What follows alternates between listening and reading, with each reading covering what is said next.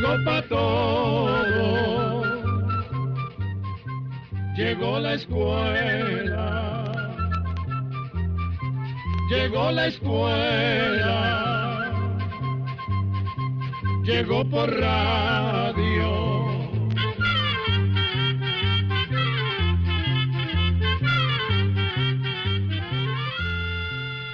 Instituto Centroamericano de Extensión de la Cultura presenta su programa Oigamos la Respuesta.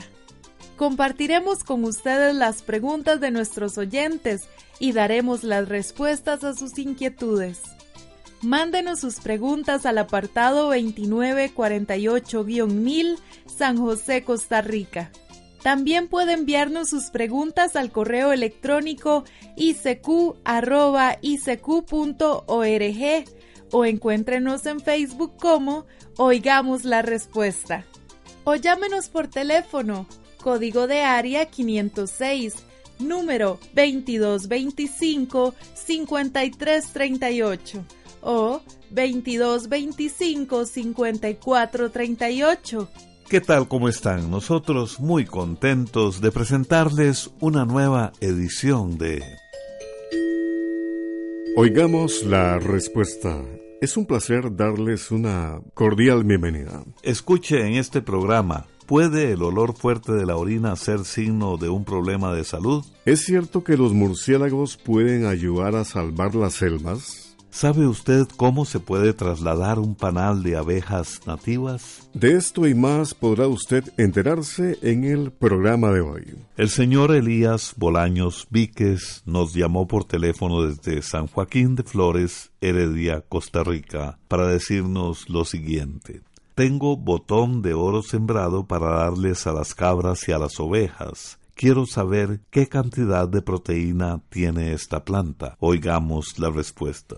El botón de oro es un arbusto nativo de Centroamérica que puede llegar a medir hasta 5 metros de altura. Se reconoce porque echa unas flores amarillas grandes parecidas a margaritas. Esta planta crece desde el nivel del mar hasta 2.500 metros sobre el nivel del mar y tiene la gran ventaja que se da bien en suelos poco fértiles. Por esto es muy buena alternativa como alimento a los animales. Como bien dice don Elías, el botón de oro se le puede dar a las cabras y a las ovejas. También lo usan para alimentar vacas, cerdos y aves. Las hojas de esta planta contienen algo de proteína. La cantidad de proteína que contienen es variable, pero anda entre un 12 y un 20% del contenido total de sustancias que tiene la planta. Normalmente a las cabras y ovejas de cada 100 partes de alimento se acostumbra a darles unas 30 partes de botón de oro y unas 70 partes de pasto. Sin embargo, le aconsejamos empezar dándoles entre 20 y 25 partes de botón de oro, porque hay quienes dicen que si se les da más cantidad,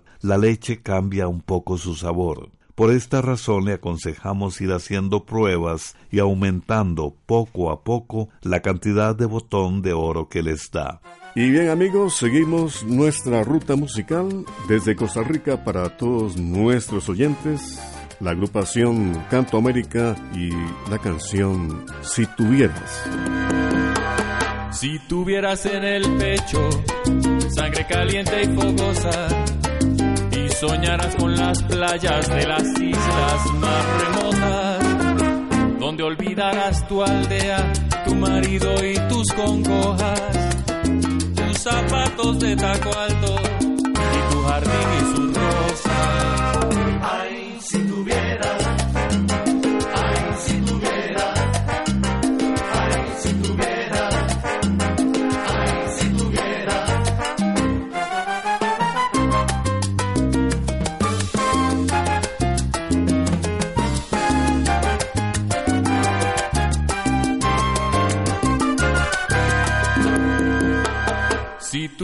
sembrada en tu jardín la rosa de los vientos y en tu pecho el amor, el amor por los caminos. Ay, si tuvieras, ay, si tuvieras, si tuvieras mujer, alma de marinera, alma de marinera.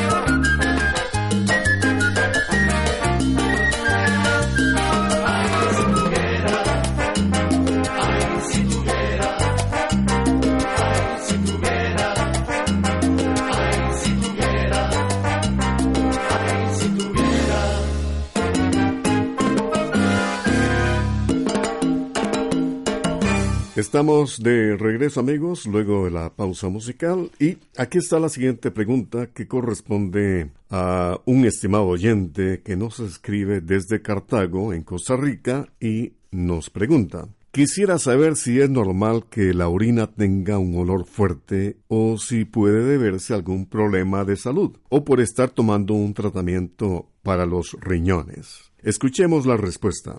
Por lo general, la orina de una persona sana que toma suficiente agua no huele mal. Pero cuando la orina está muy concentrada porque la persona no ha tomado suficiente agua, sí puede tener un olor más fuerte. Ahora bien, hay razones por las que la orina también puede cambiar de olor. En la mayoría de los casos, esos cambios no son señal de ninguna enfermedad y el olor desaparece con el tiempo. Por ejemplo, la orina puede cambiar de olor cuando comemos algunos alimentos como los espárragos. Lo mismo sucede cuando tomamos algunos medicamentos. Es posible que la medicina que usted está tomando tenga que ver con el olor fuerte que usted ha notado en su orina. Si usted desea, puede mandarnos el nombre de la medicina y nosotros podríamos tratar de averiguar si esta es la causa del fuerte olor de la orina. Sin embargo, también es conveniente saber que hay algunos olores que pueden indicar que algo no anda bien en el cuerpo.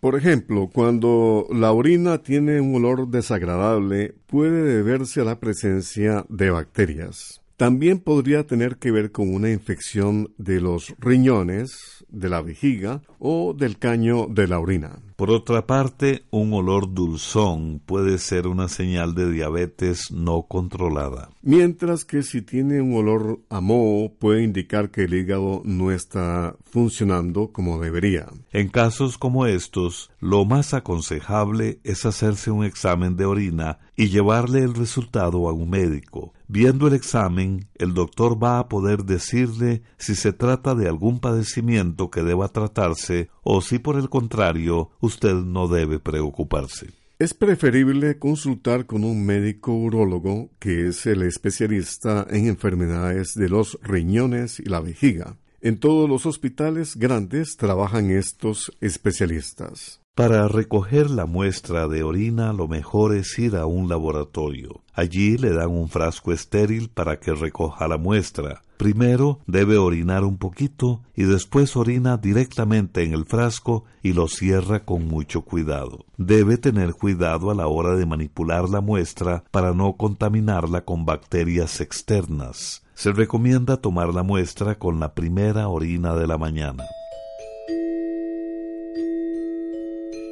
Vamos a continuar amigos con el espacio Oigamos la Respuesta. agradeciéndoles por supuesto su sintonía. Y tenemos la consulta de un estimable oyente que nos escribe desde la provincia de Punta Arenas, en Costa Rica. Este amigo nos pregunta, ¿cuáles son los murciélagos que podrían ayudar a salvar las selvas tropicales? ¿Qué labor realizan los murciélagos en los arrozales de Madagascar? Escuchemos la respuesta. Vamos a contarle que en el mundo existen miles de especies de murciélagos. Los científicos generalmente los clasifican por lo que comen. Los llamados murciélagos frugívoros se alimentan básicamente de frutas, pero también pueden alimentarse de otras partes de las plantas y del néctar de las flores, de manera que ayudan a dispersar las semillas en las selvas y a polinizar las plantas. Por esa razón, los murciélagos frugívoros se consideran importantes en la conservación y regeneración de las selvas o bosques. Por otra parte, están los llamados murciélagos carnívoros, de los cuales la gran mayoría se alimenta de insectos. Estos murciélagos juegan un papel sumamente importante en el control de plagas de la agricultura. Se dice que un murciélago puede comerse 500 insectos en una hora, así que imagínese usted lo que puede comerse un grupo de murciélagos que revolotea sobre un cultivo durante toda una noche. El caso de Madagascar que el amigo oyente menciona es muy interesante porque se ha descubierto que los murciélagos insectívoros indirectamente también están ayudando a la conservación de la selva. Lo que sucede es que en la isla de Madagascar los campesinos tienen la costumbre de talar o cortar los árboles en un área del bosque cada vez que una plaga arruina un cultivo para empezar otro nuevo, y esta costumbre causa grandes daños al ambiente. Afortunadamente, algunos murciélagos insectívoros ahora se están alimentando de los insectos que hay en las plantaciones de arroz cercanas a la selva, ayudando a los agricultores en el control de plagas. Y esto indirectamente también está ayudando a la conservación del bosque. La riqueza cultural y musical de Panamá se expresa en la siguiente interpretación que les vamos a presentar. La interpreta Karen Peralta, quien viste además los vestidos de su tierra, la tradición panameña. Disfruten Yo Soy Panamá. Yo soy Panamá, tú eres Panamá, yo soy Panamá,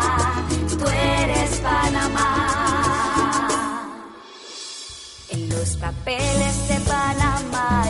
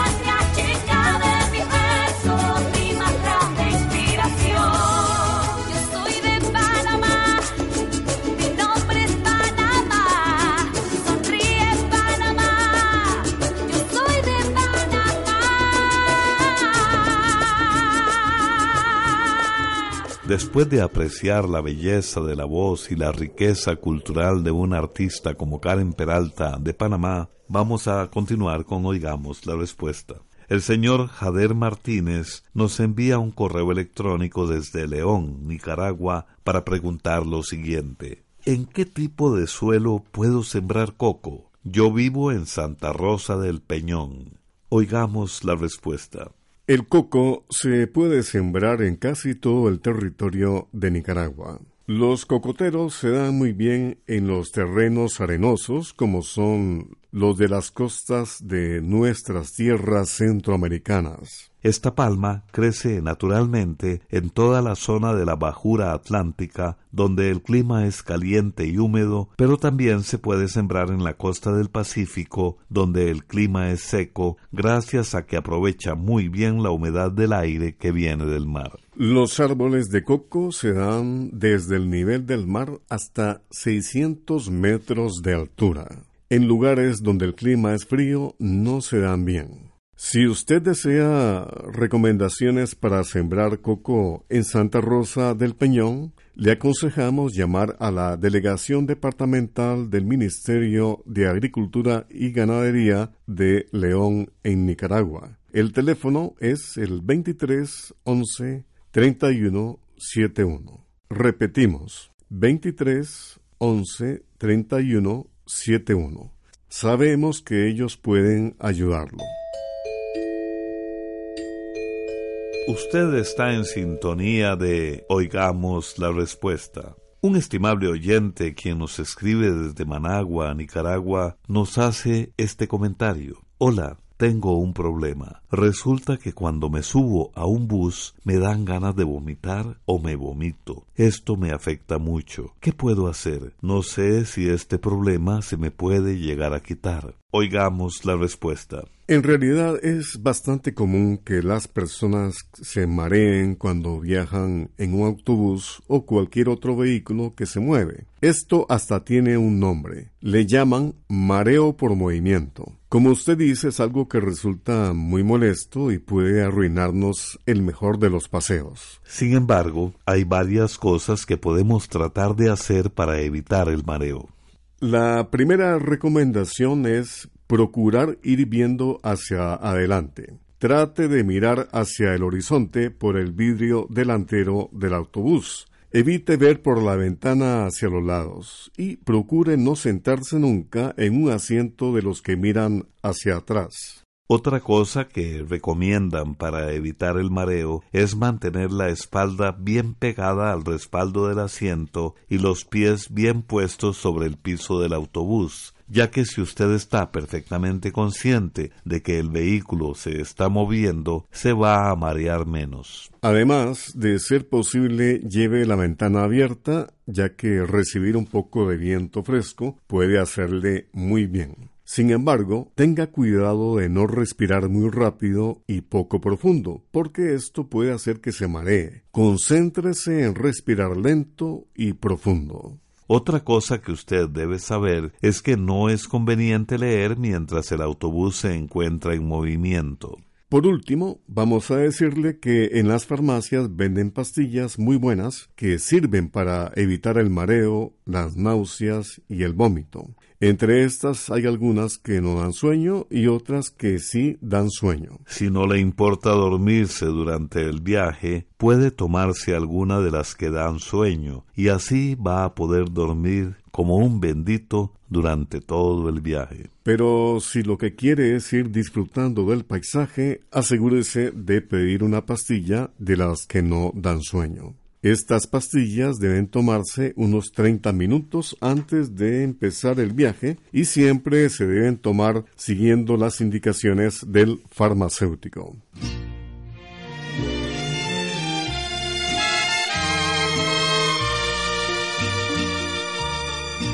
Por unos ojazos negros, igual que penas de amores.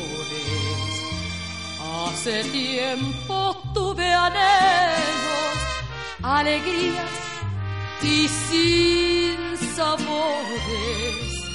Al mirarlos algún día me decían así llorando.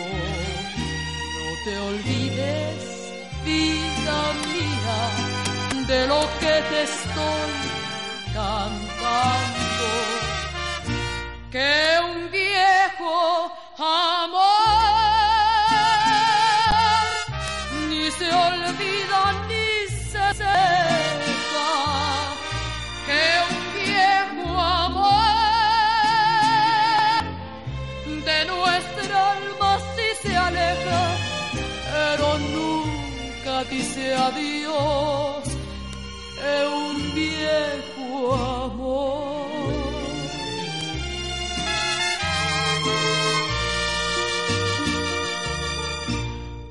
Pasado mucho tiempo y otra vez vi aquellos ojos.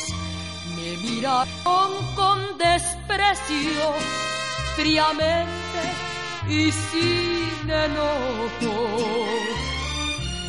Y al notar ese desprecio de ojos que por mí lloraron, Pregunté si con el tiempo sus recuerdos se olvidaron.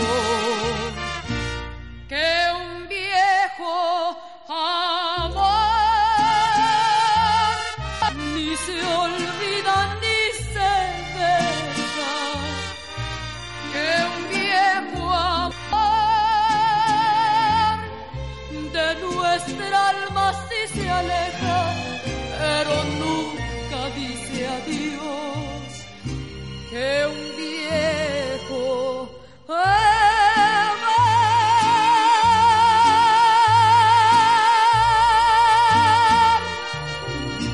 Continuamos amigos, estamos compartiendo con ustedes el programa Oigamos la Respuesta. La siguiente pregunta es de el amigo oyente Casildo Pimentel Barría. Nos envía un correo electrónico desde Chumical de las Minas, Herrera, en Panamá. Nos pregunta, ¿cómo puedo hacer para atrapar abejas nativas y trasladarlas a nuestra finca? Escuchemos la respuesta. En nuestras tierras existen varias clases de abejas nativas o abejas sin aguijón. Estas abejitas generalmente hacen sus panales dentro de huecos en árboles, en ramas, en troncos o en raíces. Existen varias formas de trasladarlas. Una de estas es buscando una colmena o panal que esté dentro de una rama o tronco hueco. Se corta el tronco teniendo el cuidado de que vaya toda la colmena. Después de que se corta el tronco, se le deben colocar dos tapas en cada uno de los extremos. Esto va a permitir trasladar el panal a la finca con facilidad. Una vez en la finca, el tronco se coloca en un árbol y cerca de éste se pueden colocar otros troncos huecos, trozos de bambúes o jícaras para que allí se vayan formando nuevos enjambres. Este método tiene la desventaja de que no siempre resulta fácil traerse el panal con todo y reina. Entonces, si el panal no viene con la reina, de nada valió el esfuerzo. Ahora bien, hay otra manera de trasladar las abejas que quizás es la mejor, y consiste en colocar una trampa. La trampa se puede hacer con una botella plástica que se forra primero con papel periódico y después con plástico negro. A la tapa de la botella se le debe hacer un hoyito pequeño. Dentro de la botella se echa un atrayente. El atrayente se hace diluyendo cera y restos de algún otro panal en alcohol. Debe usar restos de un panal que sea de la misma especie de abejas que usted quiere trasladar. La botella plástica debe quedar bien untada por dentro con el atrayente. El exceso se elimina.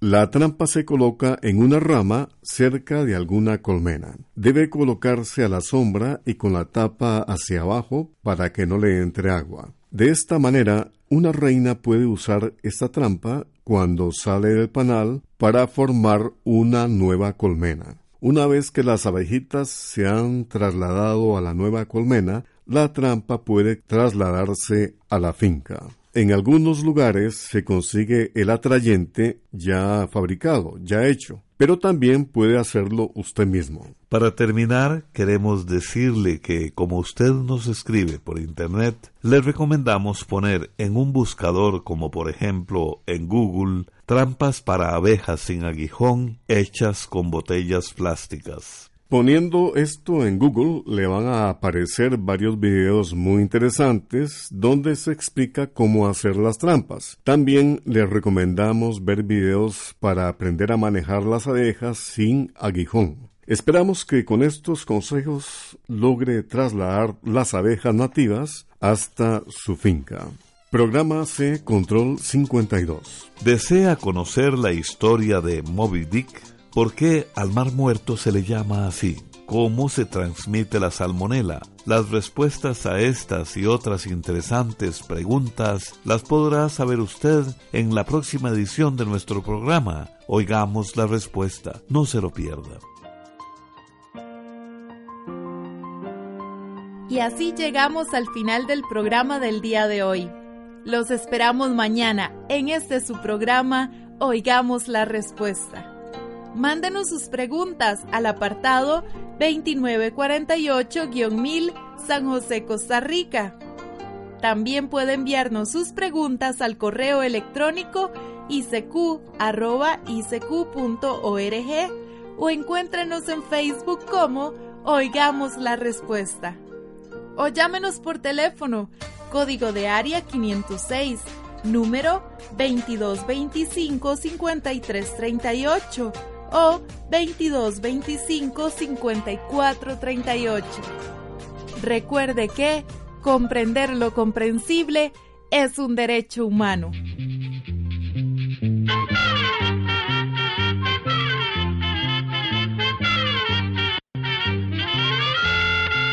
Llegó el momento de despedirnos se va a la escuela, se va cantando